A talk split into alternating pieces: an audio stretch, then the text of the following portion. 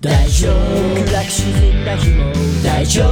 いつか日は差すから大丈夫きっとなんとかなる大丈夫大丈夫大丈夫辛く落ち込んだ日も大丈夫いつか思い出になる大丈夫君にならできる大丈夫大丈夫この番組は、すべての人生が宝物をテーマに、ゲストの生き方人生から、明日に生きるヒントを得るポッドキャスト番組です。仕事うまくいかなくてはい、どうも、ワンライフポッドキャストナビゲーターのミッチーです。こんばんは。こんばんは。さあ、今日のゲストはですね、先週に引き続きまして、えー50円レンタルの活動をされている神崎拓也さんです。よろしくお願いします。はい、よろしくお願いします。はい、えー先週ですね、えー現在編お聞きしたんですけども、はい。ちょっとあの、僕の手違いで、 僕と神崎さんのつながりのお話をしそびれたんですけどおもっと、確かに。 えっと、最初はどこで出会いましたっけなんだろ覚えてないんですよね。う。僕も覚えてないです。でもこの、なんか、ここ、なんかそういう、こう、1、2年とかそういうレベルの話じゃなくて、いや、もうだい全ぶ前然から。昔ですよね。はい。もう5、6年とか。かそういうレベルの前ですひよ。まわりにも来られてましたよあね、。そうですね、はひまわりで会った時もい。、はい。お久しぶりですっていう話がそうですね。あったと思うんですけど、は多分その前から何らかのつながりでい。なんだったかな、本当に。お会いしていて、はい非常に好青年で、はいあの素晴らしい方なんですけどもありがとうございます。その今ね50円レンタルっていう活動をされている中でねはい。もうどんどんえなんかそのすごくねつながりが広くなってきて顔の広い方になれたなっていうのをもう陰ながらずっと見ていたんですけどあ今日はあの出ていただいたんでその今日過去編なのであ、はい。そういった今日までのうん金木さんの歩みのようなものを お聞きできたらなというふうに思ってますんで、どうぞよろしくお願いします。はい、よろしくお願いします。はい、えー、それでは本日も参りましょう。11月17日配信第213回、ワンライフポッドキャスト。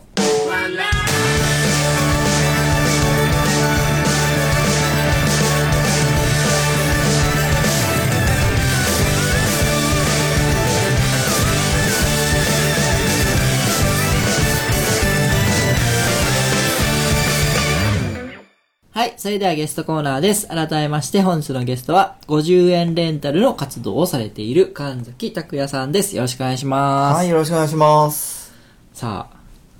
面白い活動をされてますよね。 はい。ですね。まあ、50円レンタルが何だか、何なんだという部分は、えー先週の、えー現在編をお聞きしていただければわかると思いますんで、今日はですね、過去編ということで、まあ、今、ご結婚されて、育休を取られて、その中で50円レンタルをされているということなんですけども、その、これまでどのような活動をされてきて、えーどのような性格で、 どのような幼少期を過ごされてみたいな、そういうお話をどんどん聞いていけたらなと思っております。えーどうしましょうか、うん振り返りパターンと過去から来るパターンとあるんですけど、どっちがいいですかえどっちがいいか。うーん、そうですね。現在まあから遡っていくパターン。あの、まあ、ある意味その、前回の時に、その、活動を、なんかこう、広がったきっかけみたいな話とかうんうんうんうん、あったかなと思うので、そういったのを、こう、きっかけにちょっと、フックに、過去っていうのをこう、語れたらなとは、あ、いいですね。はい、思いますね。なんかその、多分、僕は初めて、うん。その学校以外の活動っていうのに、うんえー本格的に参加したっていうのはその前回も話はちょろっと出たんですけど脱皮ですうね、ーん。脱皮のイベントあおごめんなさい脱皮のイベントっていうとちょっと語弊がありますけど、うん。まあでも大きなきっかけは脱皮はありますけどううーんんその脱皮は、どういったきっかけではい参加されたんですか、えっと、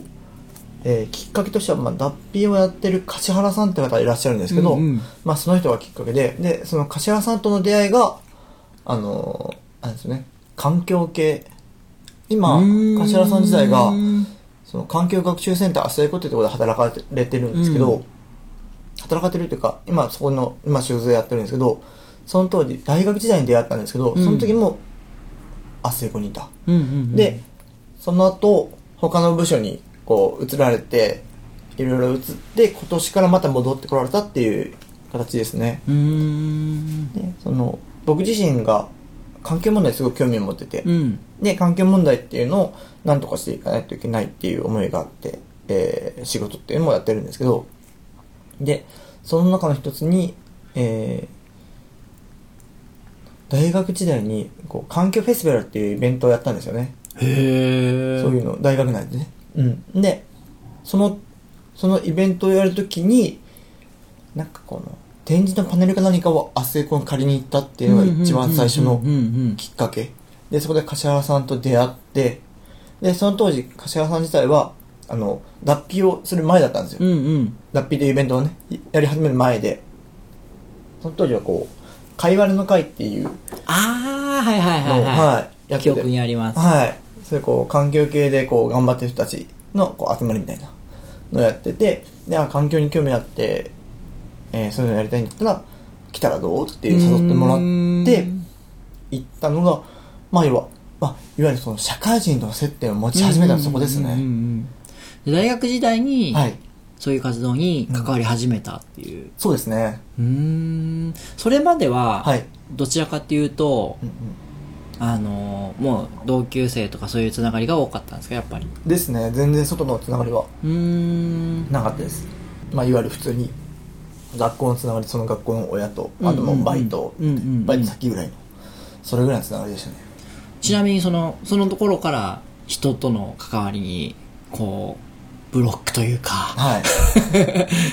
障害を持たない感じだったんですかえー、えそその頃っていうのは要は大学生の頃とかにうん初めて会う人とも全然仲良くなれるとか、いや、でも、いや、でもその頃はでもそうでもなかったですよ。あそうなんですか今思えば。うーん別にそんなこ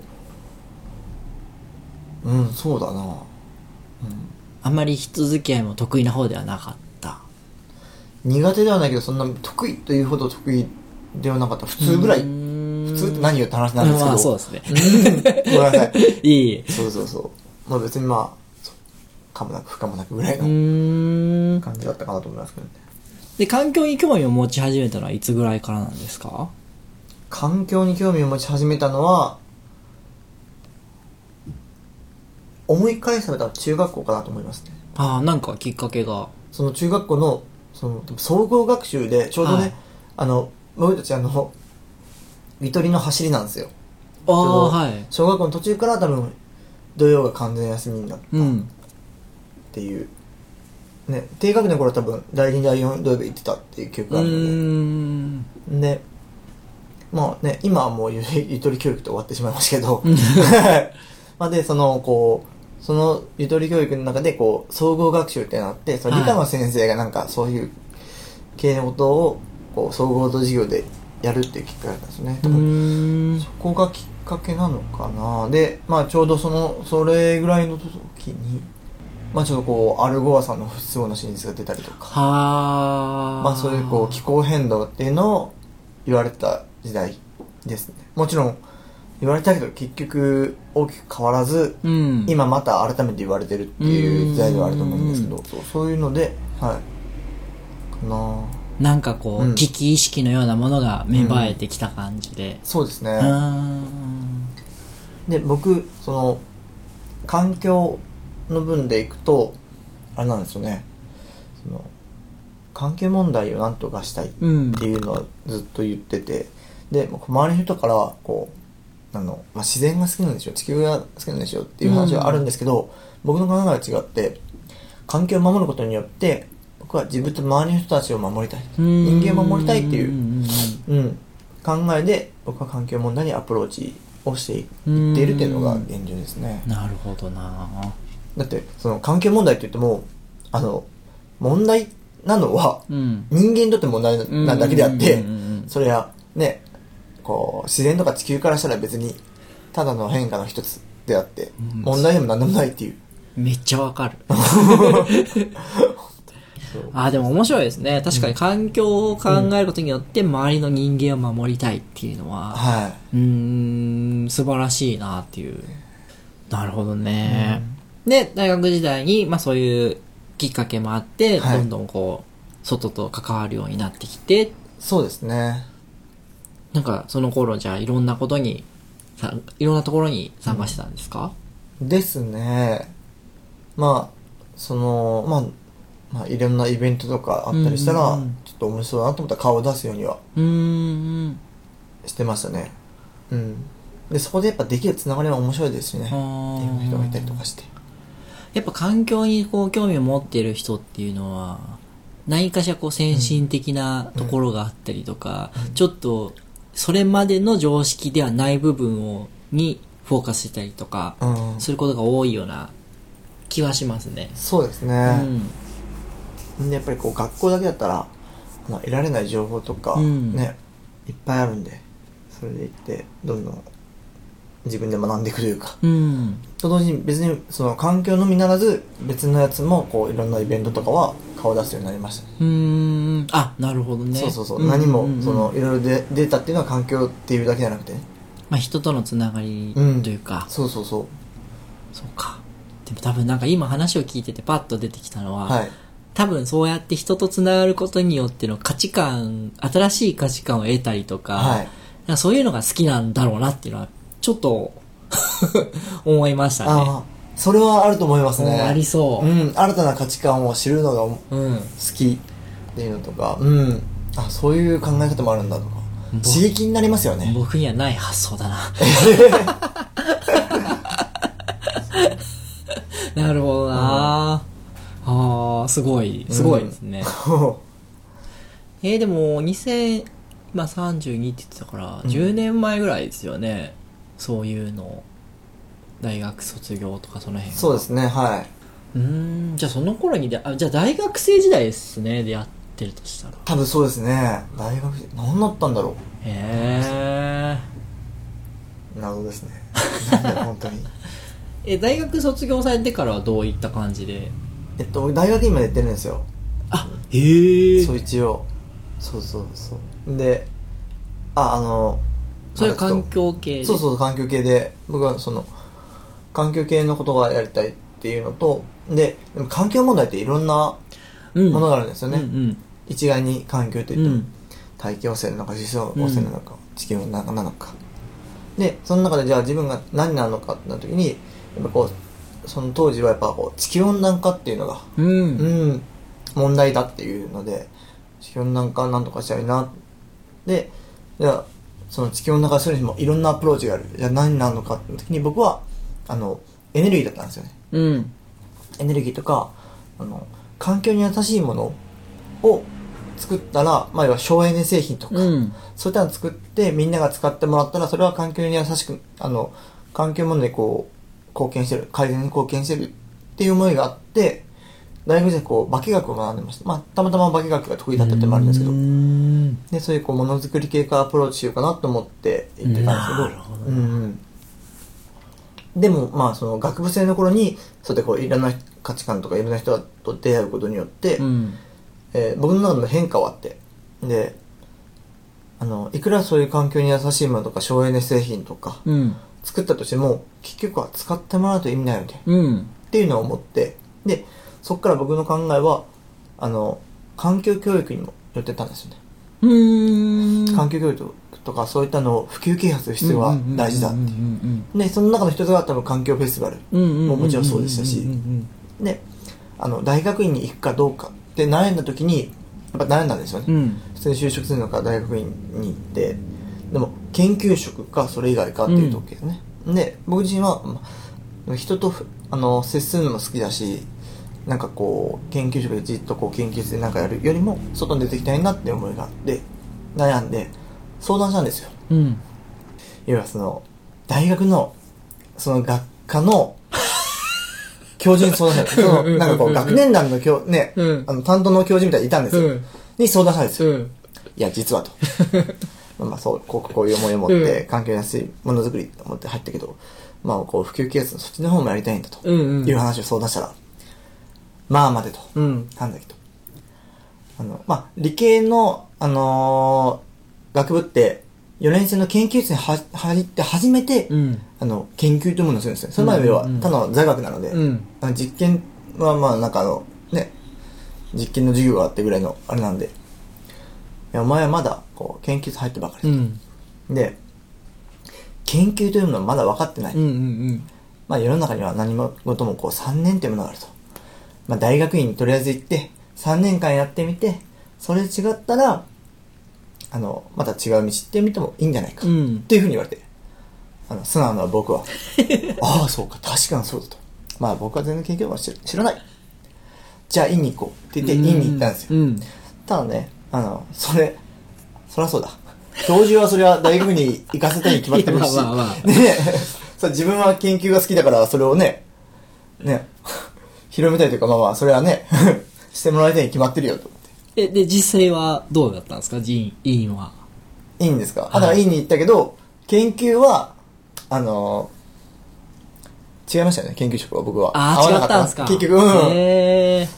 合わなかったでうーす。ん。あ、でも、だからこそ余計その、研究室ばっかりの生活が嫌で、うんうんうん。あの、学外の活動も出始めたりとうーんか、あとその頃は、あの、裏ジャもやってたんで、はいはいはいはいやっ。ぱその裏ジャで結構こうエネルギーの発散というか、 忘れてたかなっていう。うん あ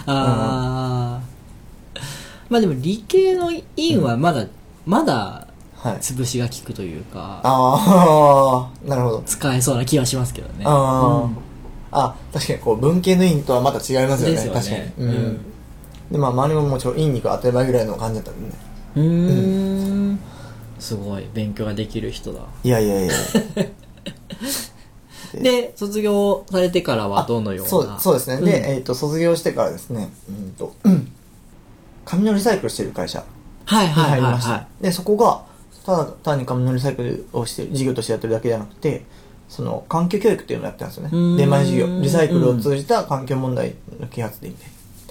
で、まあ、紙がゴミじゃないっていうことであの分ければその資源になるんだよっていうのをやっててあそれ面白いなと思っていへえでそこでじゃあ、はい紙のリサイクルの、はいまあ、授業なんかもされえっと僕自身は授業に行ってってことはあのしてはないんですけうど、んうんうんはい、そのままリサイクルっていうのをこう学んでって感じですね、まあ、そういうか、まあ、普及活動じゃないけどそうそうそうはいの一端をうん担ってやってきて、うんですね。で、その後は、あの、次は僕ね、営業の仕事したんですよ。ほうほうほうほう、営業って、聞く、あの、何をするにしてもやっぱ大事じゃないですか。まあそうですねと思って、こう、営業職っていうのをこう、経験したいと思ってう。ーん、まあ、営業をして、で、それから、その次が、あの、もう、最終ものですけども、要はエネルギー。うんうんうんそうすごい営業を挟んでるのがすごいですねそうですね。 そう、エネルギーの仕事を今してるってうー感じですね。ん、まあ、そういう再生可能エネルギーであるとか。うんキャリアアップですねそうですね。最近その、うんその温暖地球温暖化もそうですし、はい環境汚染もそうなんですけど、はい結構その若い子たちのはい声が大きくなってきてて、はい。言ってるじゃないですか。まあそういうのってニュースで見てたりとかして、はい。なんかこう変わったなっていう感覚はあるんですけどうん、実際その環境問題とかって、ここ10年で大きく変わってきてると思ってるんですけど、はいはいはい。どうなんですかね。なるほど。えっと、うんまあ、環境問題自体はもちろんこうね、えー変わって起きてる、悪くはなってるっていうところと、ね、えっとね、国の取り組みとして、変わってはきてるけど、日本はめちゃくちゃ遅い。うーん。もうヨーロッパ他の国とかの方はもうあのどんどんどんどん先行ってるというか、うんあの国策としてうん。それに取り組もう、まあ、京都議定書パリ協定とかうね、んうんうんうんそこを本気で目指そうとしてるにもかかわらず日本っていうのはそこがなかなかできてないなってういーう、ん。まあもちろんアメリカの場合はねトランプさんがねそんなの知らん がなアメリカ系大事なんだって完全にもう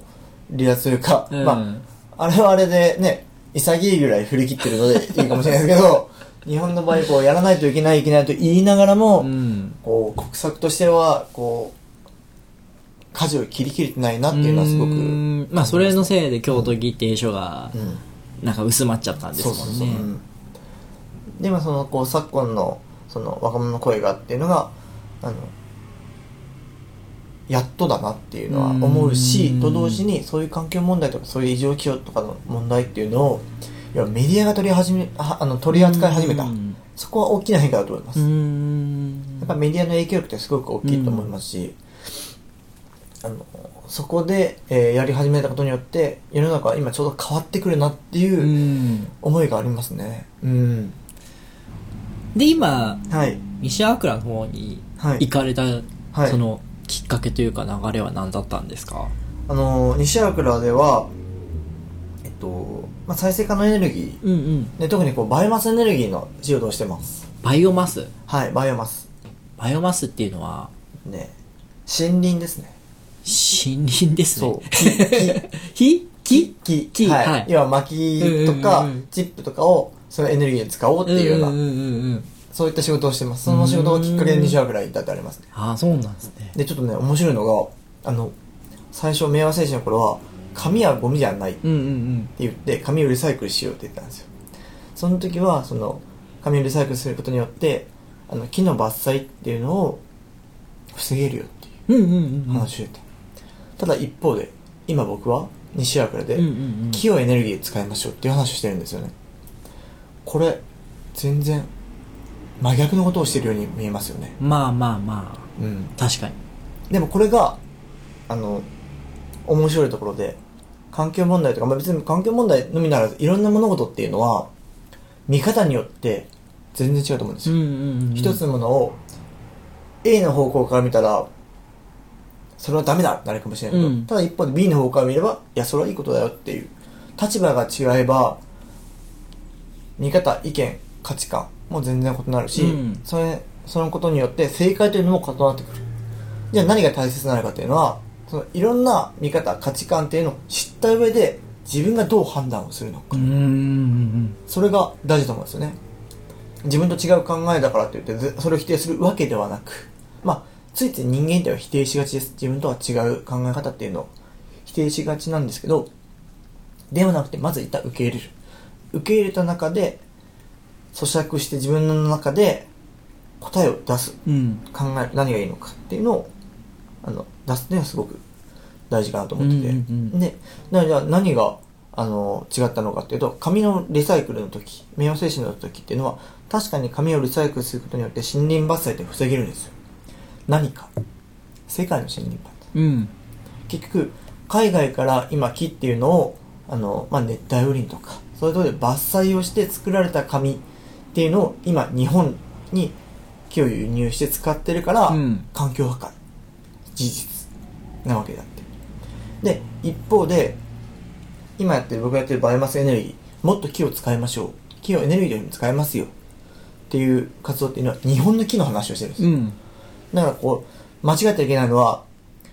ここで使うエネルギーとなる気を海外から輸入するっていううのんは本末転倒な話で、それは良くはないこと。ただ、日本の現状として、今の、あの、バイオマス発電とかで、そういったのも起きてるのも事実。うん日本だけだったら足りないからって、海外から輸入をして、それを使ってますよっていうのものも事実。実そうなんですねはい。へえ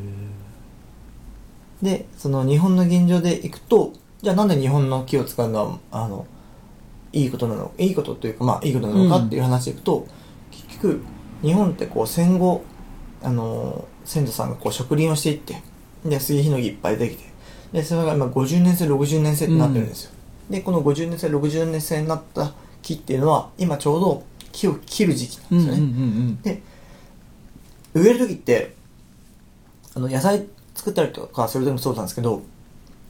結局ある程度密集して植えて、うんそれが大きくなっていった時にこう間引きをするんですうんうね、んうんうん間引きをすることによって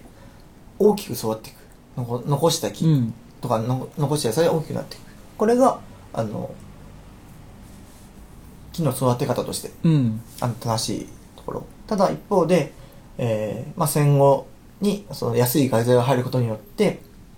木の価値っていうのがだんだんと下がってきたうん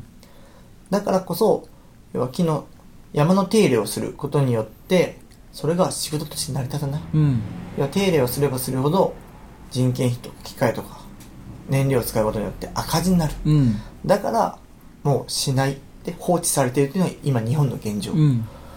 でそれを日本の現状でそうしたらどんどんどんどんこう山自体があの衰退というか山の力、うん。うん。ねあのその災害とかを防ぐ要は保水力だとか、うんそういったのもね、えーだんだんと弱まっていくっていうのが今弱まってるのが日本の現状、うん。だからこそむしろ日本の場合はそういうこう干ばつとか手入れをする手入れをした材っていうのを使うことがいいいいというかもっと促進すべき、うんでなんでかというとその使われなかったらお金にならないからやらないけれども、うん要はエネルギーとして使えますよってなればそこに価値が出るんですよねで価値が出てお金になるのであればだったらその手入れをしよう、うん。手入れをしても赤字にならないよっていうのはあるのでうん。だからもっとこうバイオマスエネルギーっていうものをもっとこう普及させていって、えー日本の木の手入れを日本の木に付加価値をつけてうん。手入れがされていくことによって日本の森林っていうのは守られていくうん。っていう、その、はい手入れをすることが赤字にならなくなったのは、はいなんでなんですか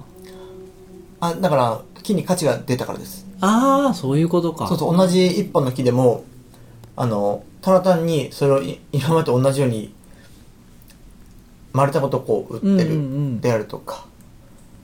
してたらあ価値が上がらないけなるほどどなるほどそうそうそれが同じ木とかもっと言えばエネルギーに使うのっていうのは、うん普通こう建材とかに使われないような、要は曲がった木とか、うんうんうんうんうん、ちょっとこう細い木とかなんですよね細い木はお金にならないから0円だから放置うん。をいえいえその分使えますよいくらいくら買いますうん。じゃあお金になるよね。じゃあ木を切って出そう。なっるていうほ話ど。ですね。はい。そうか、使い方が違うんだ。そうですね。あと、うそんの西桜自体が、うん。今の100年の森構想っていうのを掲げて、あの、うん10年ぐらいずっと動いてきてるんですけど、そこが、要は、木に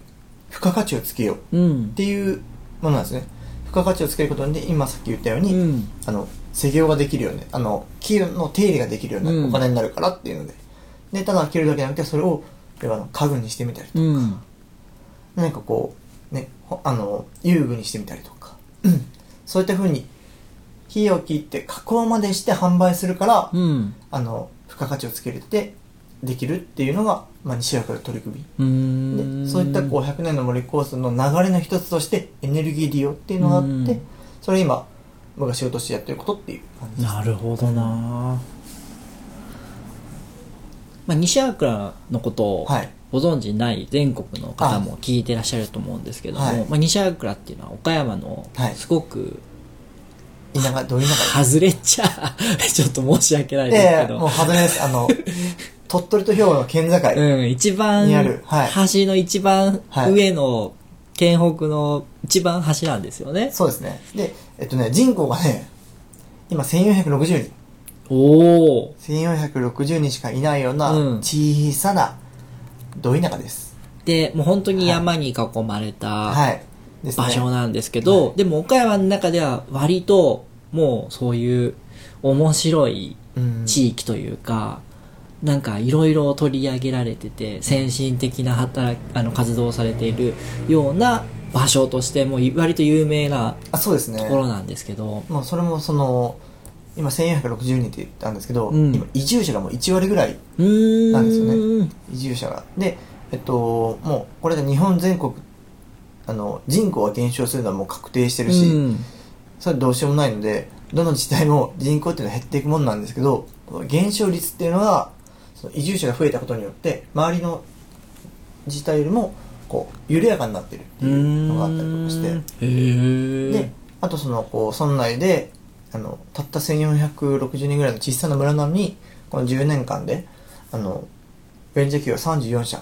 そう立ち上がってる会社も多いですよね、ていう意味でこうあの結構地方創生とかうんそういった界隈とかではあのローカルベンチャーとかそういったうん文脈では結構注目されてるうん村ではあります、そうだからすごい、うんすごいんですよそんな面白い うん面白い地そうですね域でありそこでまたね、こう活躍をされているっていう神崎さんもすごい面白い人だなと思うんですけども。はい。じゃあ、ちょっと過去編の方に話を戻してですね、過去の人生を振り返って続けている習慣とかおすすめしたいこととか何かありますかなるほど。まあ、おすすめしたいことは、あの、話の中で何とか出てきた、やっぱり、えー興味を持ったらどんどん取り込むことですよね。ん。いろんなことに顔を出して、うんで、やっぱその自分の、あの、価値観を広げる。うん。で、その価値観っていうのを否定しないっていうのはすごく大事だと思います。自分の価値観を広げて価値観を否定しない。ああ、ごめんなさい。あの、自分の価値観を広げる。で、そのためには、あー人の価値観を否定しない。うーん。自分とは違うからそれはおかしいじゃなくて、うんあそういう考え方もあるんだそうだよねでそれを踏まえた上で自分はじゃあどう考えるのかっていうところうなー。の、うんん、どんどん取り入れてそうですねいってもいいし、うんうんそうじゃない部分はうん取り入れなくてもいいけどそう、一旦受け止めようと。はいそういう考えなんですね。なるほど。はい。じゃあ、過去編の最後の質問なんですけども、はいえー悩みとか迷いって、まあ、誰しもあると思うんですけども、はいそういった時にどう対処していいかっていうのをおおなるほ困どっている人って結構いると思うんですよね。はいなんかそういった面で自分でこういう風にこう対処してますよとか、向き合ってますよっていう部分があったら、ぜひ教えていただきたいなと。うーんそうですね悩みもう日々悩みですよねお。日々迷いますすよねそれはねいろいろと悩むんすかそりゃそうですよ悩みますよ悩みだらけですよでもその時にどう向き合ったか悩んだらやっぱりまずいろんな情報を取りに行くかなほう。自分一人で悩むんじゃなくて、うん、こういろんな人に相談したりとか、まあ、それこそさっき言ったように、うんそのいろんな価値観をあの受け入れるっうんて。いうのは、まあ、悩んだ時こそそうやっていろんな価値観を受け入れて自分の中で答え出すっていうのはあると思いますねでもそうか、最終的にでも、うんかずきさんのすごいのは、自分で考えて自分で答えを出すところに、ちゃんと意識を持ってるのがう、ん素晴らしいですね。ああ、ありがとうございます。よく、はい。うん、よくっていうか、なんとなく人に話を聞きに行くと、はいその人に流されたりとか、いその人の意見をうんそのまま実行しちゃうような人って多いじゃないですか。うん、確かに。。そういうう人って多分、またぶち当たるんですよね、絶対悩みに。うんだから、あそこってなんか、すごいなと思って、自分の中に意見を持ってるというか、芯があるというか、面白いですね。なんかそう、やっぱり、最後は自分で考えて答えを出すというところで、えー、来週はですね、その辺の未来編を、なんで、えー、夢とか目標についてお聞きしていきたいと思いますんで、えー、今週はこの辺で終わりにしたいと思います。はい。来週もどうぞよろしくお願いします。ありがとうございます。よろしくお願いします。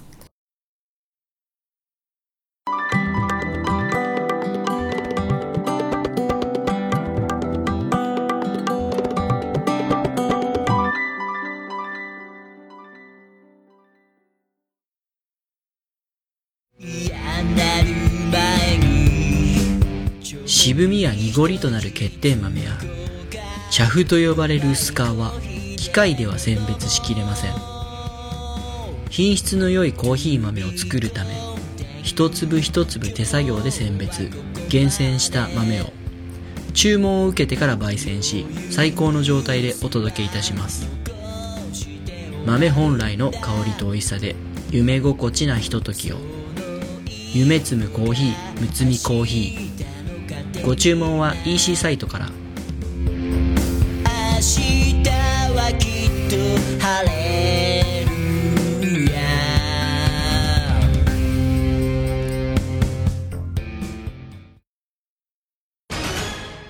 問題です。紀元前の木に土と書いて何と読むでしょう第2問。あるなしのなしに風と書いて何と読むでしょう第3問。中心蔵の蔵に、粋な人の粋と書いて、何と読むでしょう実はこれ、全部日本酒の銘柄なんです。答えが知りたい人は、岡山駅前名酒センターまで。選ぶ楽しさを提供します。岡山駅前名酒センター。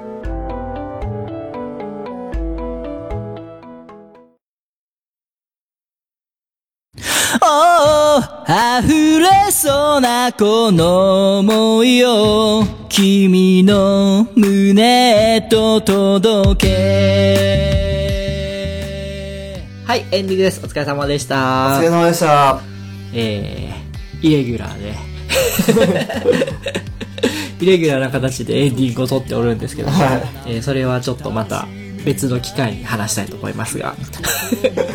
過去編ではいろいろ過去のお話など聞かせていただいてありがとうございましたはい。なんかやっぱいっぱい悩みとか人に話を聞いたり価値観を受け入れつつも自分の中で決めて、自分で決断するっていうところが、はやっぱ素晴らしいなっていうのは、はい話を聞いていて僕はすごく感じましたね、ありがとうございます。そこがないとやっぱりどうしてもブレてしまったりとか、はい。するのかなと思ったんであのその点は僕今後見習っていきたいなと思います ありがとうございますじゃあ最後に、えーゲスト様のイベント告知の方、はいお願いいたしますはい。えー告知としてはですね、今、現在ですね、えー、神月50円レンタルということで、えー50円で、えーいろんな人のお手伝いっていうのを、えーしていけたらな、していけたらとか、まあそういった活動をしておりますので、えー皆さんからのご依頼、えー楽しみにお待ちしています。どんな出会いがあるのか、そこからどんな化学変化が起きるのか、うんね、えーワクワクしてるので、えー遠慮せずにご依頼、えーしてください。はい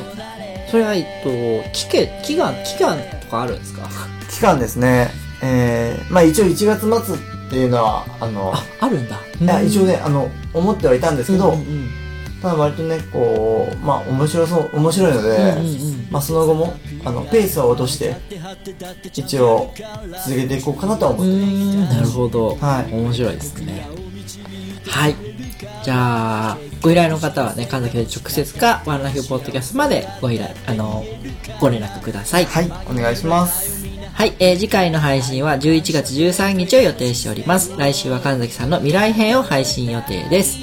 お送りしましたのは私ミッチーと本日のゲストの神崎拓也でした。それではまた来週までごきげんようありがとうございます地味に愉快にのれんみたいに毎回この番組は選ぶ楽しみを提供しています岡山駅前名手センターハンドピッキングによるこだわりの一粒むつみコーヒーの提供でお送りいたしました笑う人